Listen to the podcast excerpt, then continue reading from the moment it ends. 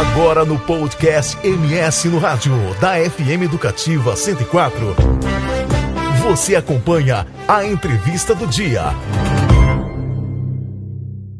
Nos dez primeiros dias de funcionamento, apenas alguns alunos de escolas da rede estadual e representantes de comunidades indígenas tiveram o privilégio de conhecer o Bioparque Pantanal, maior aquário de água doce do mundo, um complexo construído no Parque das Nações Indígenas, aqui em Campo Grande.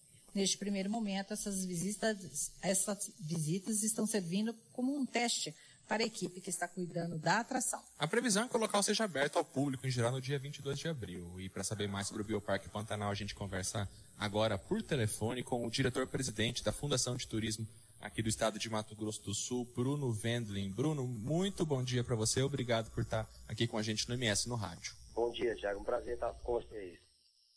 É, Bruno, as pessoas estão bastante ansiosas e muito curiosas e querendo conhecer o Bioparque.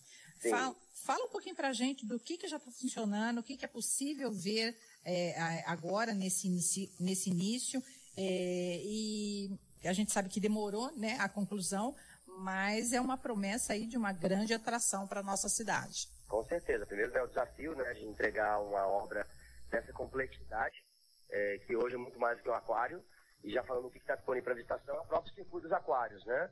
Esse está pronto, entregue, né? Como vocês devem ter visto lá na inauguração. Além da parte externa também, onde as pessoas podem ter contato com jacarés, jabutis, que é uma área que representa é, o nosso Pantanal, está praticamente dentro do Parque das Nações Indígenas. Então essas são as áreas possíveis de visitação. Depois, claro, ao longo desses meses, nós vamos trabalhando para rechear o bioparque de outras atividades que possam ser vivenciadas pelo nosso visitante.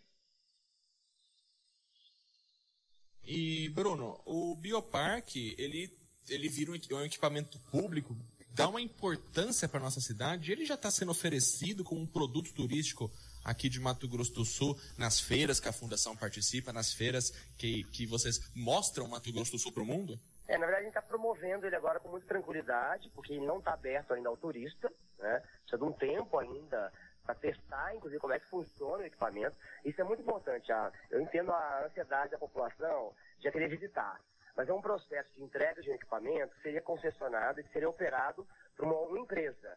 E agora, em um mês, a gente teve que se reorganizar, planejar o processo de licitação, contratar sistema de reservas, time para trabalhar, para daí começar a receber os turistas.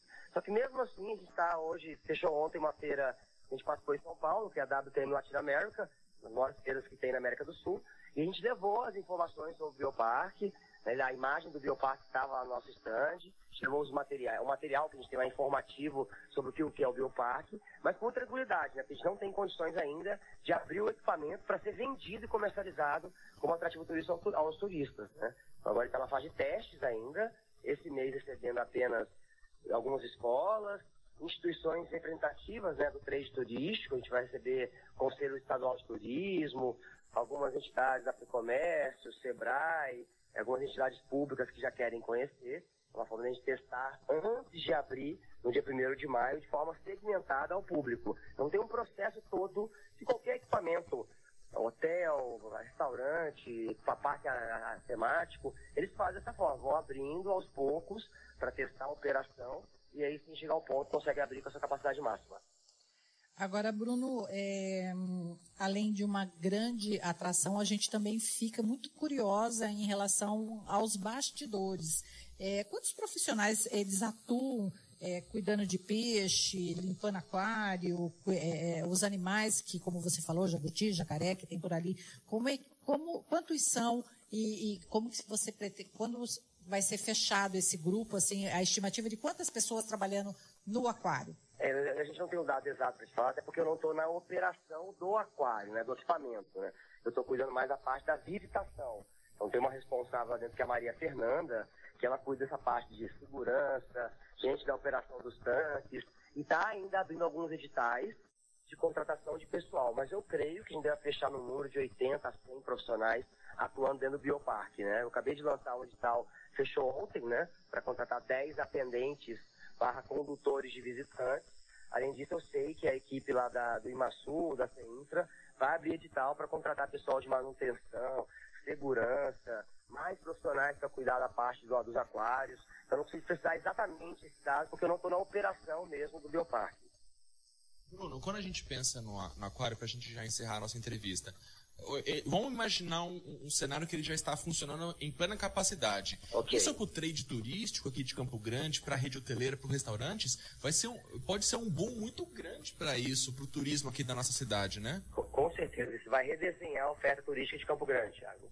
Eu afirmo que quando ele estiver no seu auge de equipamento, pronto, em plena funcionamento das suas atividades, ele deve incrementar pelo menos 100 mil visitações ano só em Campo Grande.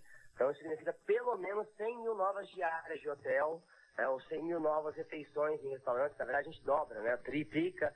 Pessoas vão ficar o dia todo, fazem mais de uma refeição por dia, além de todo o consumo que ela pode fazer do nosso comércio ao longo da Avenida Afonso Pena.